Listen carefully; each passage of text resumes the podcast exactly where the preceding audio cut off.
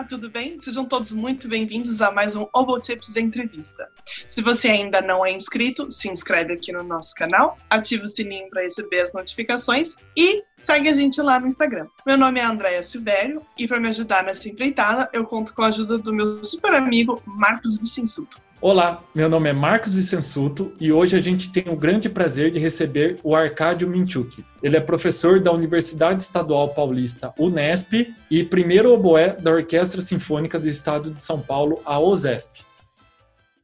Arcádio, muito obrigado por ter aceitado o nosso convite de participar. É um prazer para a gente, para mim pessoalmente, que fui seu aluno e muito da minha carreira vem graças ao que eu aprendi com você, então é um prazer para a gente. Começa perguntando como foi o seu contato com a música, como que o oboé foi cair na sua mão, como que ele foi parar na sua mão? Bom, contato comigo, a música, tinha muita música em casa, né? Meus pais, meu pai ele era músico da polícia militar uhum. e minha mãe também era cantora. Eu eu também cresci numa comunidade evangélica, uma igreja que se chama Assembleia de Deus Russa. Então, era uma igreja, Assembleia de Deus, é, e a maior parte das pessoas na minha época eram, é, tinham ascendência russa, ucraniana, polonesa, e tinha muita música, tinha banda, e tinha coro, as crianças cantavam muito. Eu comecei a aprender, um dos primeiros instrumentos foi bombardino, instrumento de banda tradicional, né? E bandolim também, eu tocava bandolim. E já ensinava, eu tinha acho que nove eu, anos eu dava aula na igreja, já para gente até mais velha. Meu irmão estudou comigo, eu dei, dei aula para o Roberto, acho que fui o primeiro professor de instrumento dele. aí o meu pai era militar, era o maestro do coral da Polícia Militar, então a música o dia todo, a rádio sempre estava ligada, tinha os LPs, naquele álbum da, da Abril Cultural, e a gente cantava, somos oito irmãos, você imagine, né? Uma família grande, e foi daí, eu, eu tocava bombardino, gostava muito de tocar bombardino, tinha um som bonito, aveludado, escuro, né? a emissão era fácil, soprava, saía, o ar passava assim com tranquilidade, mas aí meu pai um dia chegou e falou, bom, Arcádio, você vai tocar o boé, seu irmão vai tocar trompa. E eu não sabia o que era um oboé, até perguntei o que é um oboé. Aí ele ele falou, ó, ele só falou, é um instrumento que tem 25 chaves. Aí eu ficava imaginando muita coisa, né? Porque eu tocava um bombardino só com três. Mas foi daí, eu comecei a tocar o boé, era um oboé emprestado da polícia militar, era um linha tone, era um oboé tchecoslovaco. Era muito ruim, era, o instrumento não, não era bom e estava em estado assim muito, muito ruim de conservação. Então, imagine, vazando, devia estar tá vazando, tudo.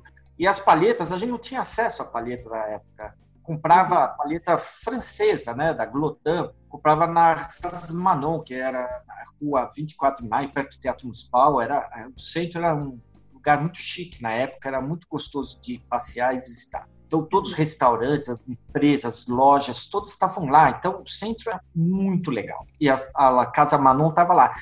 E só que era muito caro era tudo era muito caro e era difícil. Às vezes você ia lá, não tinha palheta, não tinha nada. Então, mas foi isso. Eu comecei, foi foi sofrível. Assim, eu não gostava de tocar o boé no começo. Eu falava com meu pai, eu não quero tocar o boé, eu quero tentar tocar com o Marquinho. Mas ele falava, não, você vai ter futuro com o boé, porque pouca gente toca o boé e pro meu irmão também pouca gente toca a trompa.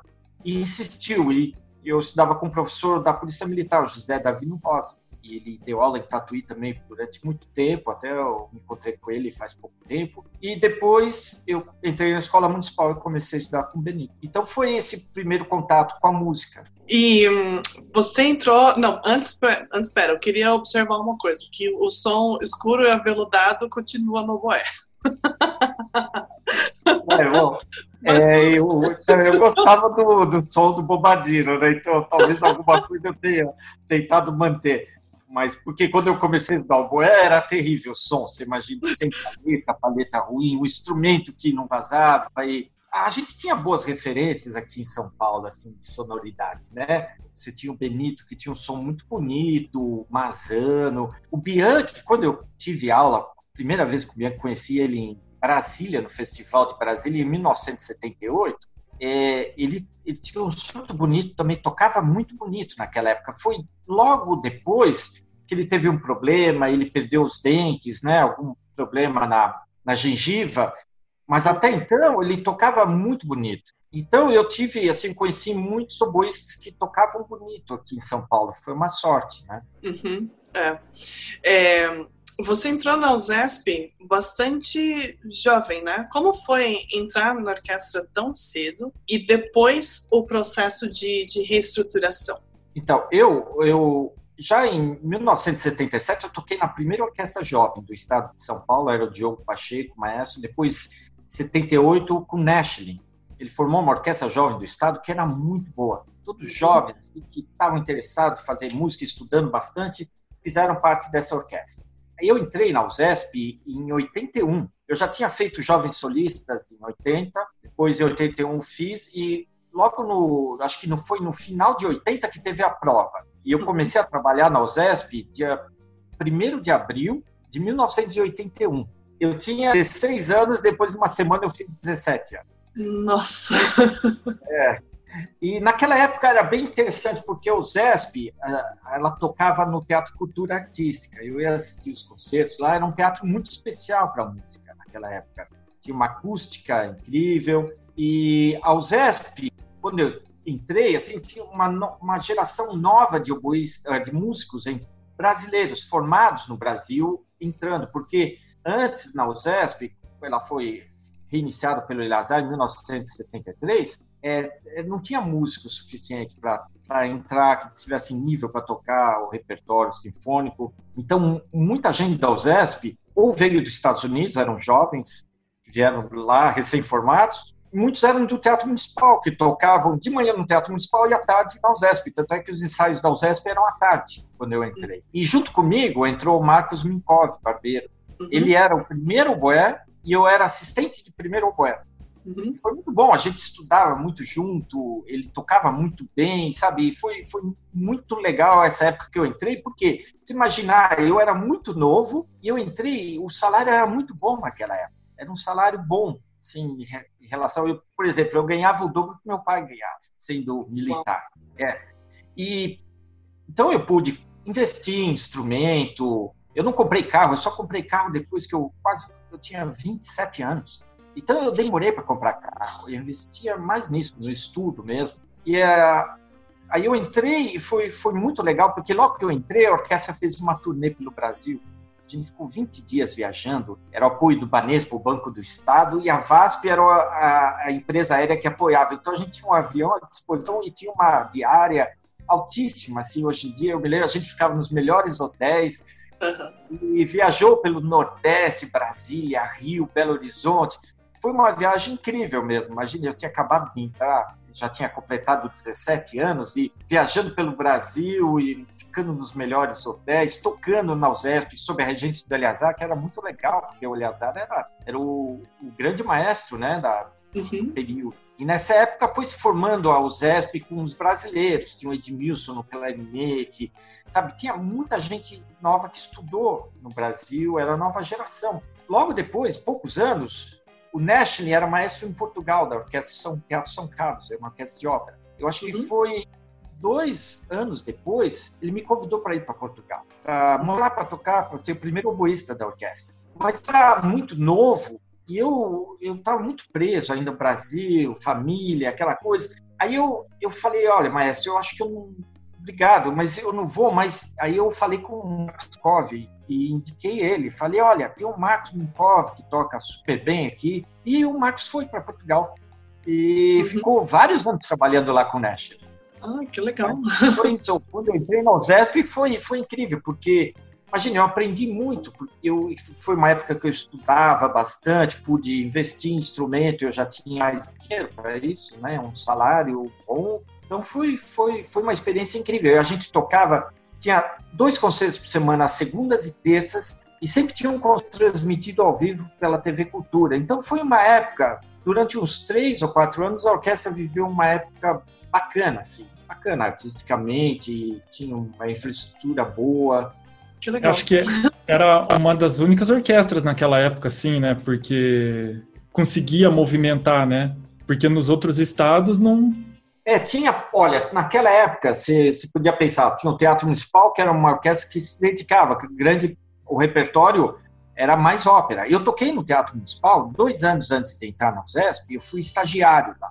Então, eu toquei muita ópera. Então, a, tinha a orquestra brasileira, que às vezes eles vinham tocar aqui em São Paulo, eu ia assistir. Tinha uma orquestra que era um projeto até interessante, chamava muita atenção, que era Campinas naquela época. Uhum. Tinha muita gente, uma nova geração também. E tinha orquestra em Porto Alegre, eu conhecia, porque eu, além de ter tocado Jovens Solistas, eu fiz dois anos lá, eu, o Eleazar, foi, virou maestro lá em 82, da OSPA e naquela época não tinha corda inglês. Então eu tocava muitas vezes na orquestra, na USESP, depois viajava e tocava na mesma semana na OSPA. Então eu viajava muitas semanas e eu tocava nas duas orquestras, aqui em São Paulo e lá em Porto Alegre eu tocava corda inglês. Ai, que legal.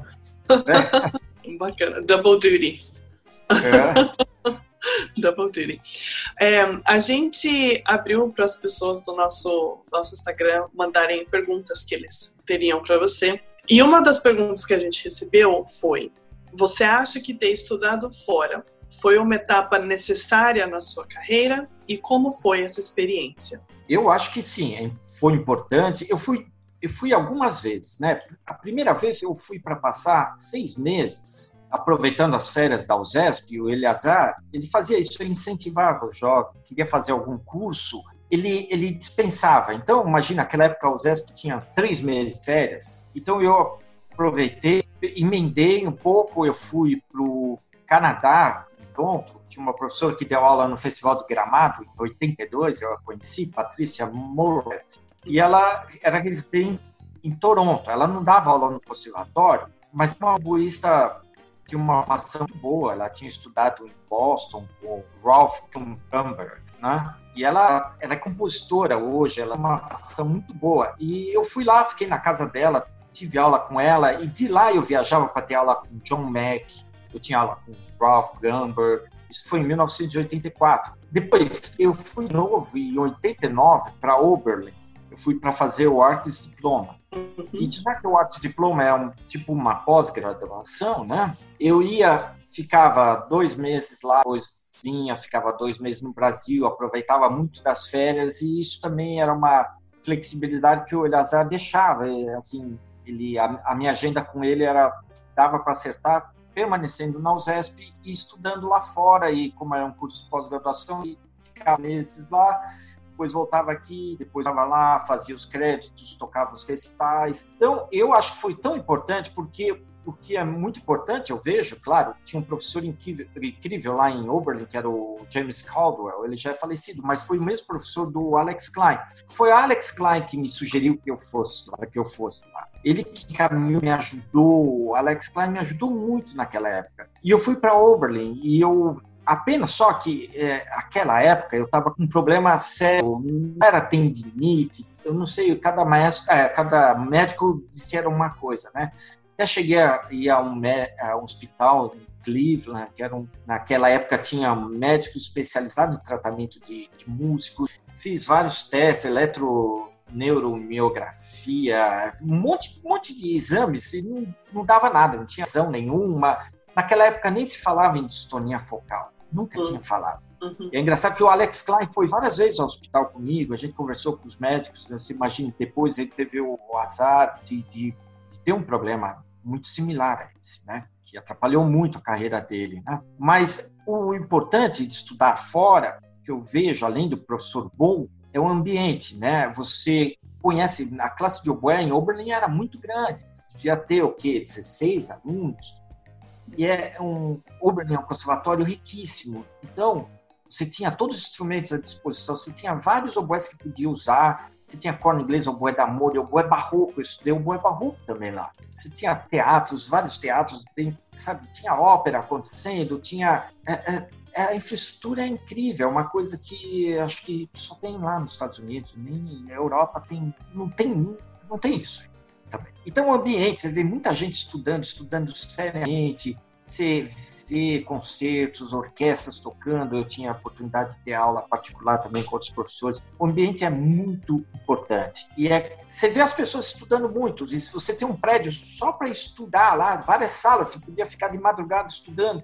E cada sala tinha um piano de cauda, de meia cauda, Steinway. Então, era incrível.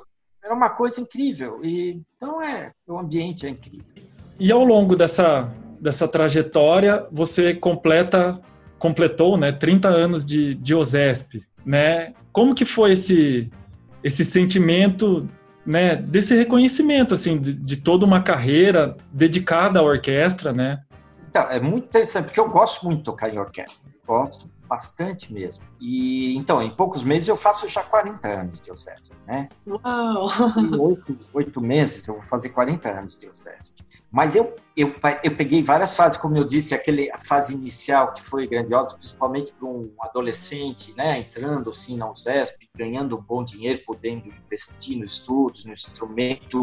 E, mas houve uma época em que a orquestra entrou em decadência, a gente não tinha teatro onde tocar, um teatro que não era bom, Memorial da América Latina, não tinha disposição nem para os ensaios, ensaiava numa sala de balé, dos espelhos que a gente chamava, era uma sala pequena, tocava uma vez só por semana, público, a gente tinha perdido público, o já estava muito doente, não estava conseguindo se envolver na, no dia a dia da orquestra para transformar aquela orquestra ou evitar que ela entrasse numa fase assim tão ruim, né? Muitos músicos saindo, a orquestra ganhando pouco, mas foi uma época assim interessante para mim na USESP, que eu também eu participei, eh, já que a gente viveu o governo militar, ditadura, é ditadura mesmo, sabe? Tem gente que fala que não, é revolução, mas era ditadura, porque você não podia se manifestar, você não podia fazer nada. Os jornais, todos, cada jornal tinha um oficial do exército lá que qualquer notícia tinha que passar por ele, senão ele não, não deixava é, uhum. censurava sobre corrupção, sobre tudo. Então, existia corrupção, existia muito problema, perseguição, os jovens não podiam se manifestar, ninguém podia se manifestar. Então, era uma época difícil. Na orquestra era assim. E, mas eu fiz.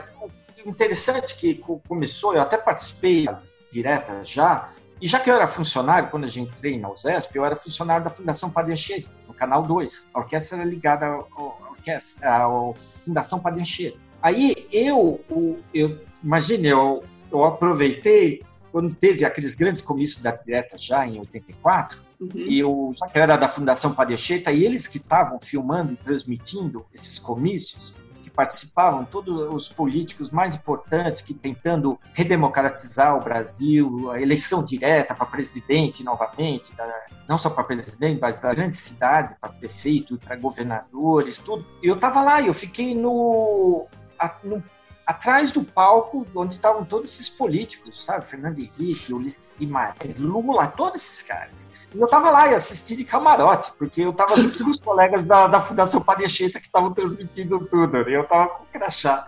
Então eu participava muito disso aí, eu ia a todas essas passeatas, e eu, quando houve mudanças, tinha um, entrou uma nova secretária da Cultura, Beth Mendes, que era comunista na época, e o governador uhum. era o Cuesta, e o o Eleazar era um homem ligado aos militares e não, não, gostava muito dessa coisa do diálogo assim dentro da orquestra. Naquela época ainda o maestro era uma figura mais centralizadora, né? Mas uhum. eu, eu me lembro que ele rompeu com a secretária, não tinha mais diálogo o Eleazar com a secretária da Cultura. Então ele resolveu nomear uma comissão. E ele nomeou uma comissão de seis membros e foi falar para a orquestra: a gente, naquela época, estava pensando no Teatro Copan, que era um antigo cinema que foi transformado em teatro. E era muito ruim, não tinha camarim, nada. O Eleazar falou: Eu vim aqui anunciar que eu estou formando uma comissão, um GTT, que ele chamava Grupo Técnico de Trabalho. Então, eles vão representar a orquestra junto à secretaria. Aí foi engraçado, porque eu, eu, tinha 20 anos na época, até eu, eu levantei o braço e falei: Maestro, eu não concordo, porque já que vai representar a orquestra, tem que ser eleita pelos músicos, não nomeada. Aí ele, que o senhor está protestando? Bom, muito bem, então. Então vamos fazer a eleição. Então, seis nomes que ele indicou, cinco foram eleitos e eu fui eleito também nessa comissão, que foi a primeira comissão da USESP. Aí eu comecei já fazer um trabalho assim na comissão da orquestra, representando a orquestra. Mas a grande fase mesmo foi eu já era presidente da associação, isso acho que em 1994, depois de vários anos. O Eleazar já estava muito doente. Ele veio falecer em 96.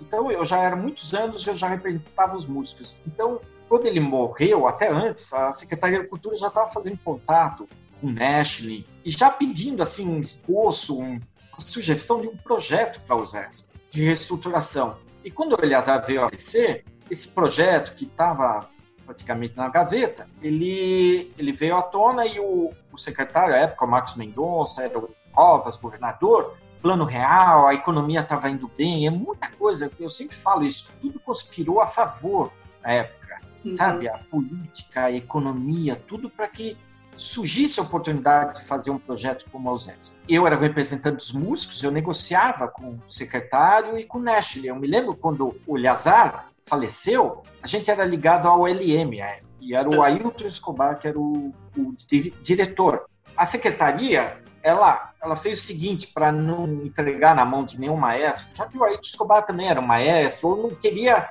entregar na mão de nenhum. Então, ela nomeou uma comissão então, o Ailton Escobar e eu, como representante da, dos músicos, nós dirigimos a OSESP durante alguns meses. Pensávamos quem, a, a, a programação teve vários, várias lacunas, porque o Eleazar havia falecido, o Diogo Pacheco depois não foi nomeado o maestro sucessor do Eleazar, então ele também saiu da orquestra ele se desligou. Então, tinha muito espaço de solistas, maestros. A gente começou a, a, cuidar da orquestra e do dia a dia da orquestra, sobre a disciplina, sabe, sobre atraso. A gente tinha que anotar tudo isso, dar falta e cuidar do dia a dia da orquestra. E eu liguei para o National quando eu soube desse projeto e comecei a conversar com ele. Ele morava na Suíça, uhum. naquela época a telefonar era super caro, né? Quando eu conseguia algum telefone da Secretaria da Cultura, porque o ZESP mesmo não tinha telefone. Nossa. Não conseguia fazer, não tinha um escritório, sabe? Não tinha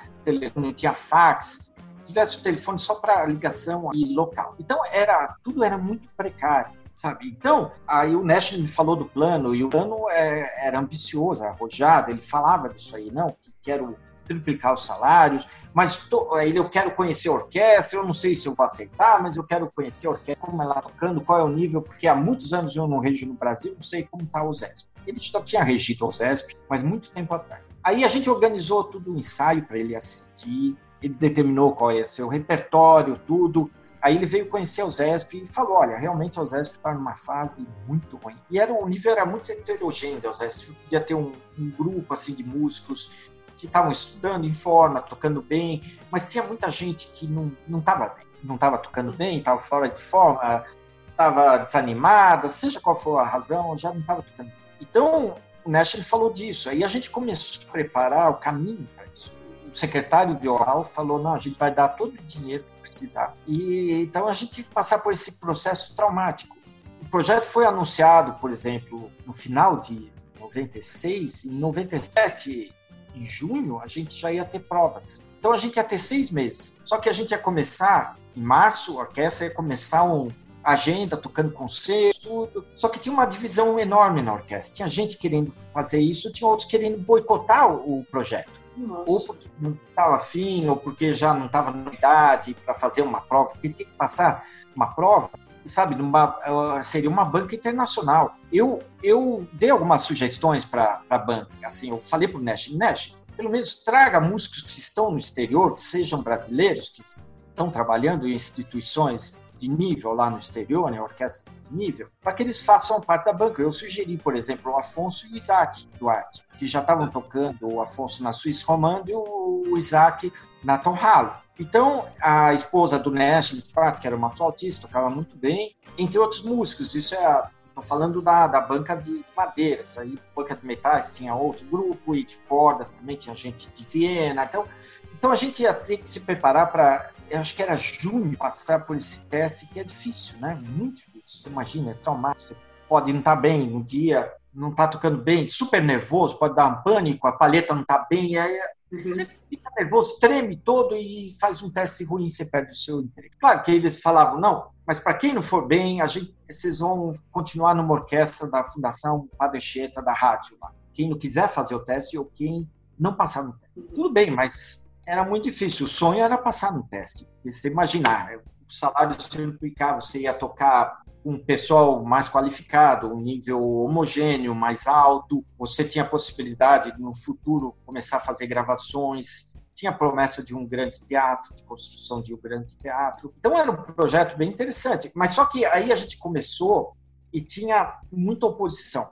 A orquestra estava muito dividida, estavam até foram à delegacia regional do trabalho, tentaram me roubar do posto, o sindicato, sabe? Tentaram, fizeram, tinha reuniões, assembleias que eram muito difíceis, tinha muita briga e ameaças. Mas aí o, o Nash tomou uma decisão, acho que foi em abril, falou: olha, eu decidi, conversei com o secretário, o secretário ele autorizou, a gente vai cancelar todos os concertos e ensaios da USESP, para evitar assembleia, para evitar qualquer problema, para que a gente consiga viabilizar o projeto para que haja as audições, para que essa orquestra aconteça, né? Aí foi isso, e foi um, até certo ponto foi bom porque a gente teve mais tempo para estudar. A gente teve pelo menos três meses sem ensaios, sem concertos e sem desculpas, né? Para que poderia quem estava mínimo de, sabe, de opções técnicas em três meses se preparando e o repertório tradicional que a gente conhece, o Mozart, o Strauss podia escolher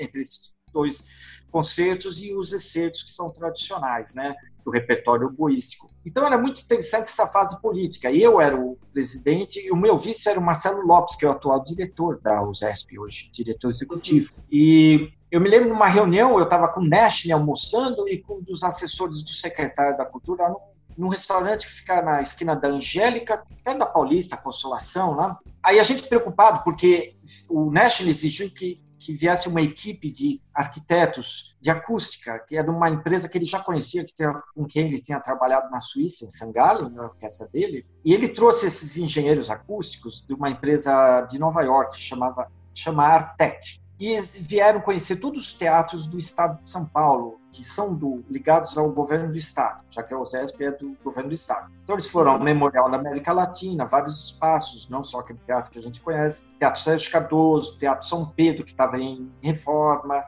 e vieram conhecer e falaram, olha, nenhum desses teatros é, seria adequado para abrigar uma orquestra sinfônica que vocês estão pensando de nível alto tal. Mas, já em 1995, me lembro, com o próprio Eleazar, a gente já tinha feito um concerto na Júlio Prestes, na estação de trem, uhum. só que num outro salão do lado, que fica perto já das plataformas de trem. Uhum. E o secretário, Marcos Mendonça, queria transformar já aquilo num teatro. Só que a gente imaginando aquela área abandonada, sabe? Não tinha um projeto assim, a gente pensou, será que o nosso público vai vir até aqui? Uma região muito abandonada de São Paulo, né? Não tinha Cracolândia, mas era abandonada. Aí, o... antes dos engenheiros irem embora, no último dia, eles foram. O secretário falou: vamos lá conhecer esse lugar, pelo menos. Essa estação de trem. Por quê? Como eu falei, tudo conspirou naquela época porque desse certo projeto. Então, a globalização, o fim da União Soviética, queda do muro de Berlim, se pensar por que, que isso afetou a formação da orquestra? Porque vieram muitos russos e romenos e outros músicos desses países que eles não tinham liberdade para viajar naquela época. Uhum. A privatização, o governo Fernando Henrique privatizou várias empresas. A FEPASA, que era a empresa de de trens aqui de São Paulo foi comprada pela Rede Ferroviária Federal, que foi privatizada também, só que tinha um compromisso da FEPASA, que era a sede, era a Júlio Press, que quando fosse privatizada, aquele prédio iria para a Secretaria de Cultura, entendeu? Então aquele prédio era da Secretaria de Cultura. Então o secretário Marcos Mendonça falou, nós temos que conhecer, onde a gente tinha se apresentado com o Eleazar, naquele salão, no concurso, que era muito bonito, mas não era grandioso. Mas foi interessante, porque Aí a gente até recebeu um telefonema naquela hora que eles foram visitar, e aí eles estavam visitando lá, sabe? E visitaram um lugar que estava cheio de colunas e não tinha teto, eu me lembro, mas tinha palmeiras, era um lugar muito bonito. E eles ficaram encantados, porque aquilo tem um, um tamanho correto, eles falam em shoebox, porque é uma caixa de sapato, como eram os teatros no século XIX na Europa, como Tom Halley, a Concertgebouw, Viena, Musikverein, e eles viram aquilo lá, não tinha teto, nada, mas tinha um potencial tão grande que eles ficaram assim apaixonados. Naquele primeiro momento eles falaram: isso vai ser um grande teatro. Vocês precisam fazer um teatro aqui. Aí os engenheiros falaram: não, tem que convencer o governador, aí levaram o projeto para o Mário Covas, e ele falou, mas quanto vai custar isso aí? Ah, naquela época, não sei, 50 milhões. Ele falou, eu banco, eu dou dinheiro. Pode levar esse projeto adiante que eu pago. E foi, foi incrível, porque aí a gente fez um concerto lá, ainda com as Palmeiras, com a sétima de Beethoven, antes da reestruturação. Nashville regendo e a apresentação do projeto pro, antes das provas, de tudo. E o governador estava lá e eu dei uma entrevista junto com o Nashville. O governador era Durão também, o Marco Collins. E Nashville era Durão, mas ele também era. Então, sabe, juntou. Mas ele falava, o Nashville falava, e o governador falava, tá bom, eu apoio, vamos lá. Foi uma época que deu tudo certo, sabe? A gente teve sorte. Aí houve testes e, sabe, eu fiz teste, o Joel fez teste, o Natan, a gente no naipe de oboés, a gente passou e a orquestra estava muito desfada, tinha poucos violinos, não tinha nenhum fagote, sabe? Poucos instrumentos de roda, principalmente. Aí a orquestra começou aos poucos trouxe alguns músicos convidados do, da Bulgária, da Romênia, e foi começar, fez a, a estreia em setembro, acho que foi até Semana da Pátria, sabe, 7 de setembro, no Memorial mesmo, com a orquestra nova, sabe, até o Menezes solou, com a gente, acho que o Haydn, National Regeu, ah, tentando lembrar agora o repertório, mas foi, foi muito legal, e Daí a gente começou, a orquestra foi se ampliando, fez o teste, a construção da sala, caminhada, sabe? Foi eu ia lá visitar a construção, óbvio, assim, colocava o capacete, ia visitar. Antes a gente foi para o Teatro São Brito, que tinha acabado de ser reformado, então a orquestra ainda estava reduzida, o teatro era pequeno, então as coisas foram caminhando e havia crises políticas. O Meschlin não era uma pessoa muito fácil, mas ele tinha um contrato forte que tinha cláusulas que eles chamam leoninas, então para o governo era muito difícil não cumprir o contrato, e no contrato ele vinculou o contrato ao projeto. Então, se não desse certo alguma cláusula, o governo podia ser processado e ter que pagar multas muito grandes. Então, isso ajudou a que para que desse certo, mas aí tinha a eleição para governador e o Covas não estava indo bem na né? primeira eleição. Maluf estava na frente, e o Maluf falou que se ele ganhasse, ele ia tirar o Nash, ia colocar o maestro dele, que no caso era o Isaac Karabuchevsky, a gente estava com medo será como que ia ficar o projeto. Por sorte, o Covas ganhou. Ele foi para o segundo turno, ele quase não foi para o segundo turno, ele foi para o segundo turno e depois venceu a eleição. Aí o projeto deslanchou e ele escolheu a data de inauguração, que seria 9 de julho, que é uma data dos paulistas, né, da Revolução de 32. E foi incrível, porque na, na inauguração tinha todo, sabe, o presidente estava aqui, o Fernando Henrique, eu até tirei foto com ele como representante dos músicos, eu, Marcelo, e a gente tocou a segunda de Mahler, a gente gravou o primeiro CD dessa orquestra, né? Toquei primeiro oboé, foi incrível, porque aí a gente pegou a melhor fase, a economia estava muito bem, então foi isso, foi um projeto que deu certo e ele, toda, todo mundo no mundo musical se espelhou nesse projeto da USESP.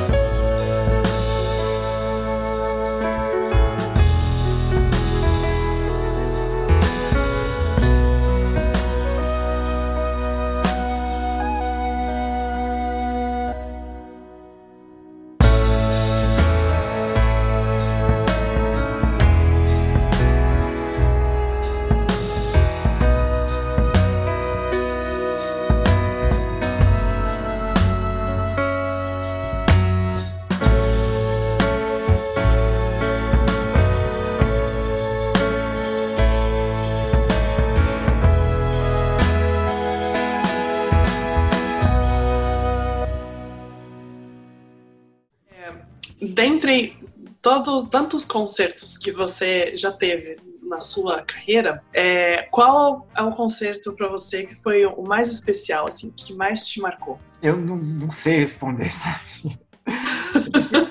Mas esse da inauguração da sala é um deles.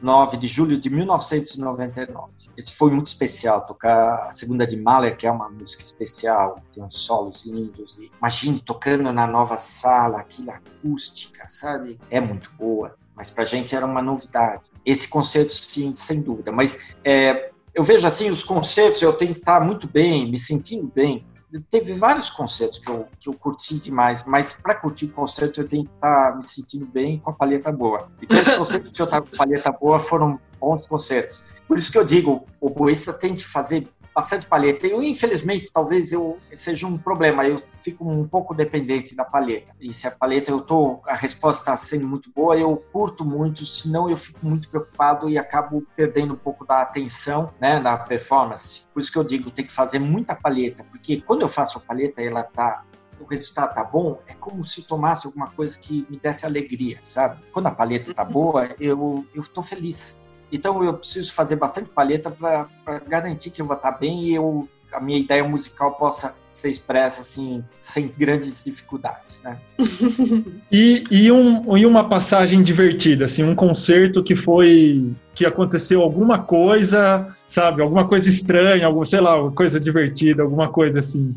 É, bom, tem alguns conselhos, mas isso na época da pré-reestruturação, né? Sabe, tinha conselhos, por exemplo, de música. A gente, na época, na USESP, também por causa da falta de recursos, tinha um, mês que a gente fazia concertos só para jovens solistas. Então não precisava ter, pagar cachê de solista, tudo. Mas para orquestra era meio cansativo, porque a gente só ficava trabalhando isso, tocava com três ou quatro solistas a cada concerto. Então, artisticamente não era tão interessante. E tinha uma semana, um mês, também de conceito de música contemporânea. Tudo bem, é interessante apoiar a música contemporânea, a produção, mas tinha compositores ótimos, outros não nem tanto, e muitas vezes eles próprios regiam orquestras, compositores. Muitos não tinham técnica de regência. Então, você imaginar, vinha gente regendo muito mal. Então, me lembro um concerto, um dos maestros que ia reger, acho que nem era a música dele, ia reger a música de um outro compositor, mas ele era compositor também. A música era bem elaborada, ele tinha que seguir uma gravação e reger de acordo com o que estava acontecendo naquela gravação. Isso no Memorial da América Latina. Aí no meio, a gente tocando tudo, alguém lá atrás dos bastidores tropeçou o fio e desligou o fone. Aí ele parou, a orquestra. E tinha uma outra música, até do compositor do Sul, do Rio Grande do Sul, era uma música que um, os percussionistas tinham que entrar, a gente lá já estava tocando, eles tinham que entrar com varas de pescar que faziam um barulho, sabe quando você faz com um bambu tal? E eles tinham que ficar batendo no, é, no ar, né? Tal. Aí fazia um, barulho e a gente tocando, só que um deles bateu no tímpano com aquilo lá e, pá, e fazia um barulho enorme. Aí a orquestra começou, sabe, perdeu a concentração. Então, aconteceu já muita coisa assim. E é difícil acontecer, sabe? Uhum. Ai, engraçado. Mas sabe, eu, por exemplo, ó, só para citar algumas coisas. Desculpa. Em, acho que no 1982, eu acho, até o Marcos Minkov, a gente tava lá, ia tocar umas coisas, e ele falou, nossa, a gente vai tocar com o Piazzolla, a gente vai gravar com o Piazzolla. Aí eu era muito moleque naquela época, eu falava, quem é o Piazzolla? Eu não sabia que era o Piazzolla. Mas gente gravou com o Piazzolla, ele tocou o conceito de bandoneon com a gente. Nesse, nessa mesma época, eu acho que foi em 82 ou 83, eu toquei com Francisco Mignoni regendo, sabe? Então eu toquei com o Maestro, Souza Lima, eu toquei com gente que, muito tempo, Camargo Anier era carne de vaca, assim, tinha, já toquei dez vezes com ele, sabe? Na USP também, várias vezes. Então tinha muitos maestros incríveis, se pensar, Guarnieri, se tocar com Guarnieri, Mignoni, com Souza Lima, são nomes, assim, legendários, né? Mas isso, isso aí, só para não esquecer. ah, legal, legal. Um, Arcádio, se você pudesse voltar no tempo, o que você diria para o Arcádio estudante é, que pudesse ser aplicado para os estudantes de hoje em dia? Então, sabe, eu fui sempre muito estudioso. Mas uma época, eu, até a primeira vez que eu fui para os Estados Unidos, em 84, né, fui para o Canadá, mas eu viajava muito para Cleveland, para Nova York, eu tinha aulas particulares, fiz o festival do John Mack lá na Carolina do Norte, tinha aulas particulares com ele algumas vezes, mas eu tive aula como professor, até com o Gumber, que era o primeiro da, de Boston. Ele era um bom músico, tudo, e mas eu, eu tive uma aula com ele em Toronto, quando a Boston Symphony estava tocando lá, eu fui assistir o concerto e a minha professora estudou com Gumber, então eu falei, ah, tem uma aula com ele particular, eu tive, ele gostou, aquela época eu, eu, eu tinha uma facilidade para tocar, assim, a embocadura, eu tocava muito leve, sem problema, sabe? Tinha um controle muito fácil. Aí eu tocava tudo, ele falou, olha, mas você está tocando muito bonito mesmo, mas tem um problema na sua embocadura. Ele falou: o seu queixo está muito para cima. Chin down, sabe? Aí ficava o tempo todo. Tudo que eu tocava, ah, não, ah, tá bom, mas ó, o queixo tem que ficar mais para baixo, tudo. Aí eu, tudo bem. Aí ele falou, ah, vai para Nova York, eu vou tocar lá, vai lá fazer uma outra aula. Aí eu fui de novo, tinha me preparado, bem, até prestava atenção no queixo, ah, será que tem alguma coisa estranha? Porque o cabelo estava funcionando bem, ele estava ótimo. Mas eu cheguei, preparei as músicas para tocar, mas eu comecei a tocar ele, o queixo não tá bom. Você tem que cuidar do queixo, porque o queixo tem que estar tá assim, olha. Aí acabou aquela hora que só falava em queixo, tudo, aí eu, eu fiquei meio perdido. Tanto é que eu voltei no Brasil, eu, eu fiquei meio travado, eu não conseguia tocar mais. Porque eu não conseguia mais eu tentei fazer umas adaptações, falei, mas como que eu vou conseguir fazer com que meu queixo fique para baixo, a embocadura tudo certinha tal. Mas aí eu perdi um pouco da naturalidade, eu me perdi totalmente. Aí eu comecei a estudar, eu estudava que nem maluco mesmo, assim, o dia todo. Quando eu, não estava ensaiando, tocando, eu estava estudando, estudando, estudando, não parava de estudar. Aí eu forcei muito. Tanto é que eu peguei um problema no braço sério de tanto estudar. E esse é o problema, não tinha uma orientação. Naquela época eu já estava estudando sozinho praticamente. Eu não tinha orientação, isso é 84, 85, 86, eu fiquei muito perdido. E era triste, porque todo mundo falava, ah, o que aconteceu? Pô, você tá com um som tão bom, de repente tá, tá estranho. Aí você ficava mais preocupado sabe? E eu estudava e forçava, eu, eu achava que eu tinha que vencer tudo na, na, força. Então, eu aprendi que eu tenho que aprender a estudar, né? Que tem que estudar, tem que descansar, e eu não fazia isso. Gente, e aquela época a gente não tinha muito acesso, não tinha YouTube, você não tinha gravações, não tinha nada, né? Você estava no Brasil, então a gente estava ainda muito perdido. Então, eu, eu acho que o estudante ele tem que estar, tá, hoje em dia, por sorte, você tem mais escolas, né? Você tem novas escolas, tem professores bons, tem uma geração bons, tem uma geração nova de oboístas, tem muita gente. Na minha geração, éramos, da minha geração, eu, o Alex Klein e o Washington. Tanto é que a uhum. gente faz.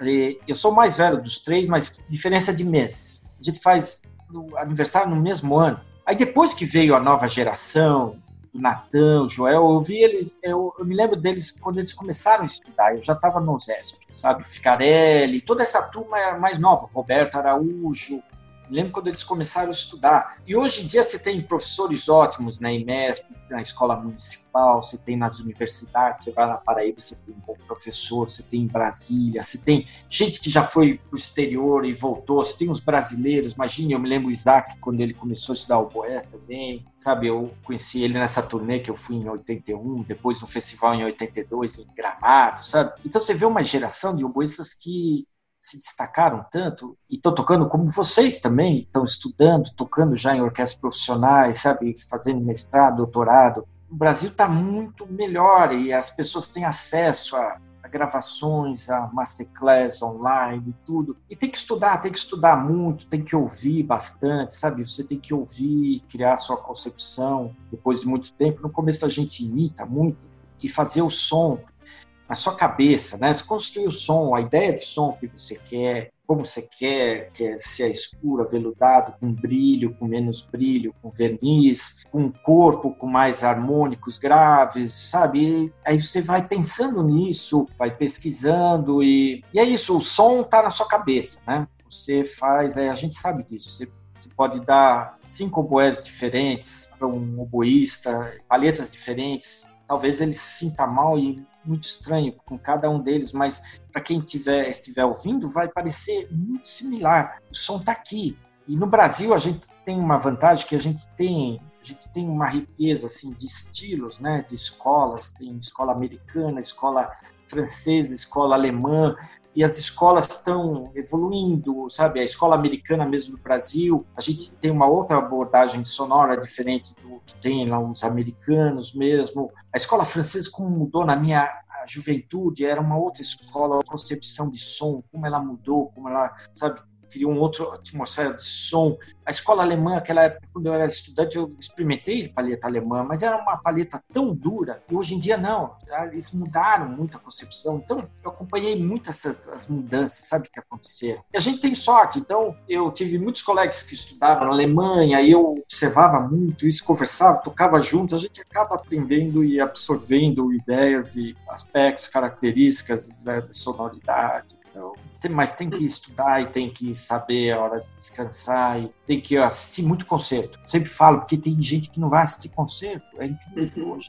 e o São Paulo, principalmente, você tem tanta oportunidade de concerto, sabe? Na Sala São Paulo, não só da USESP, mas de várias orquestras, no Teatro Municipal, que é uma grande orquestra hoje em dia também, uma orquestra que Minas Gerais tem orquestras, todas as orquestras estão evoluindo, Curitiba fez reestruturação também, a OSPA está evoluindo. Então a gente está tá num círculo virtuoso, apesar da crise agora econômica antes do, da pandemia, tudo, mas o Brasil, ah, sabe, tá tão diferente na época que eu era menino, sabe, tem tantos músicos, a, subiu, essa quantidade está é, muito grande, né? Quantidade de estudantes e, e o nível subiu muito, está muito, muito superior à minha época de jovens. É, você falou do som, né? Que o som está na cabeça. É, então aí eu queria aproveitar a pergunta: onde o, o pessoal encontra gravações suas e se vai ter uma gravação de 40 anos da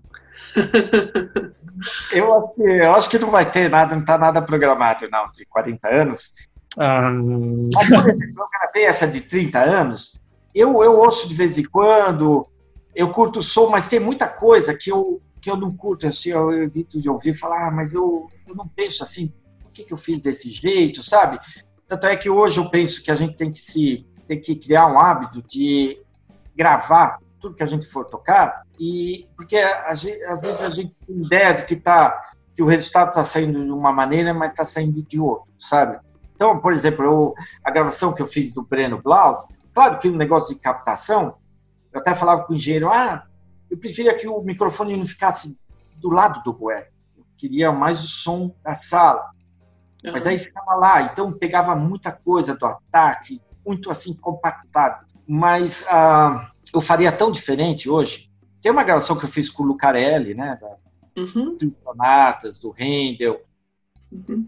E eu, eu, eu acho que eu teria que fazer uma gravação hoje em dia. Eu gravei até o duplo de Baco, Elisa Fukuda, mas eu também, a gente gravou num estúdio seco, sabe? Aquele cheio de carpete. Sabe quando você está sofrendo para tocar? Hoje em dia não se faz mais isso, né? Uhum. Você não vai gravar no estúdio com carpete, no estúdio pequeno.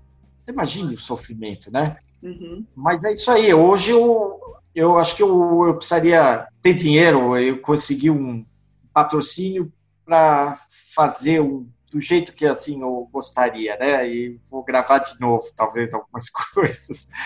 Mas por enquanto eu curti assim os concertos, né, da USESP. Então, bom, uhum. é isso aí. Eu, mas eu não tenho nada planejado não dos 40 anos. Ah, eu acho que precisava, precisava ter, hein? eu também acho.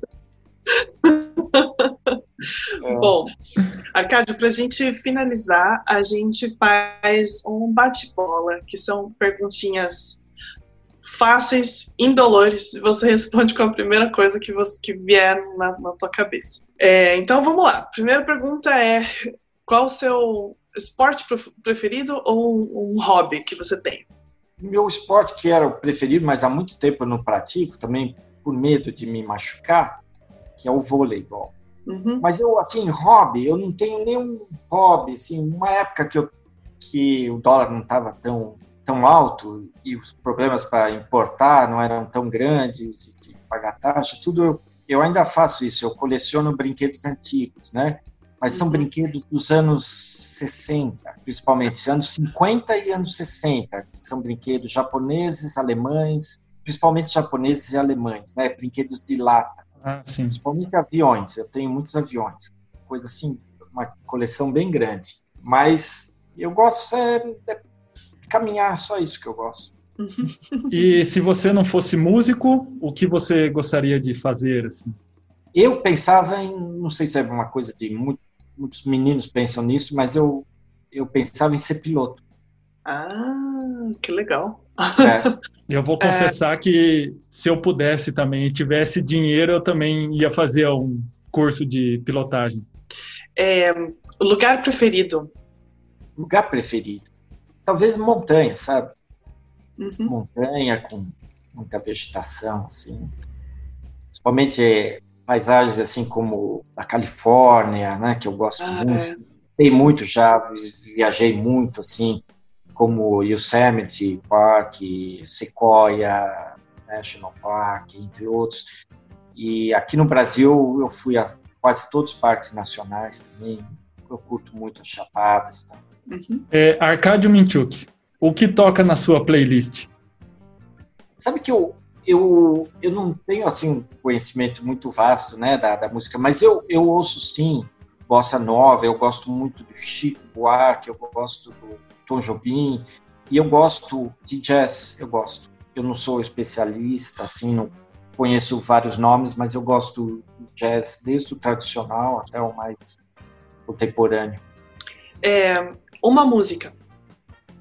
Ah, eu gosto da, por exemplo, eu gosto das quatro últimas canções do Strauss. É uma música que me emociona muito. E, mas tinha outra que eu queria dizer, sabe?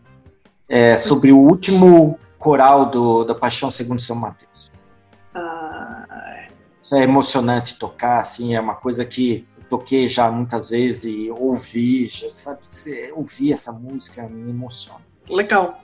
Bom, Arcádio, eu queria te agradecer mais uma vez pelo seu tempo. É, foi uma honra para a gente é, ter te entrevistado. Eu, infelizmente, não fui sua aluna né, no, no Brasil, é, mas eu tenho muito respeito, muita admiração. É, sempre assistir ao Zesp, era sempre um prazer quando eu estava fazendo o primeiro boé. É, e a gente tem essa coisa assim, né, do. Não sei se você, se você sabe disso, mas pra gente é tipo, você é o arcade, o oboísta, sabe? É, pra gente era, era, era bem difícil. era muito para mim era muito legal estar perto de você assim no, nos festivais é, vendo como é que você tocava como é que você fraseava as coisas. Então, hoje, poder ter tido essa conversa com você, para mim, foi um, foi um prazer, foi uma honra imensa. Bom, obrigado. Eu, eu fico feliz também, como eu falei, a geração nova, vocês, sabe, tocando cada vez melhor e crescendo, né? E o Brasil, o Brasil é importante isso, ele absorve isso, assimila isso aí. Então a gente fica muito feliz em, em ver tudo isso e uma geração cada vez mais é, mais preparada, sabe? Isso isso é importante. Isso é importante. Você vê e eu fico feliz com as observações de vocês e você sabe que na USESP eu fico sempre orgulhoso porque a gente tem um naipe muito bom e a gente trabalha muito para, sabe, crescer muito e manter um nível alto. E a gente sabe que é, a gente é, é difícil se ver, é difícil a gente não não fazer isso, né? A gente está lá estudando e tentando comprar instrumento melhor, e mudando as palhetas, aperfeiçoando tudo para conseguir um resultado melhor a cada ano. Mas é isso aí, o importante é que o, a música, acho que no mundo todo tá, o nível está subindo muito e no Brasil ainda bem que acompanha. Isso, isso é ótimo, sabe? Muito bom. Obrigado mesmo, Arcádio. Muito obrigado mesmo pela. Prazer foi meu. ah, legal.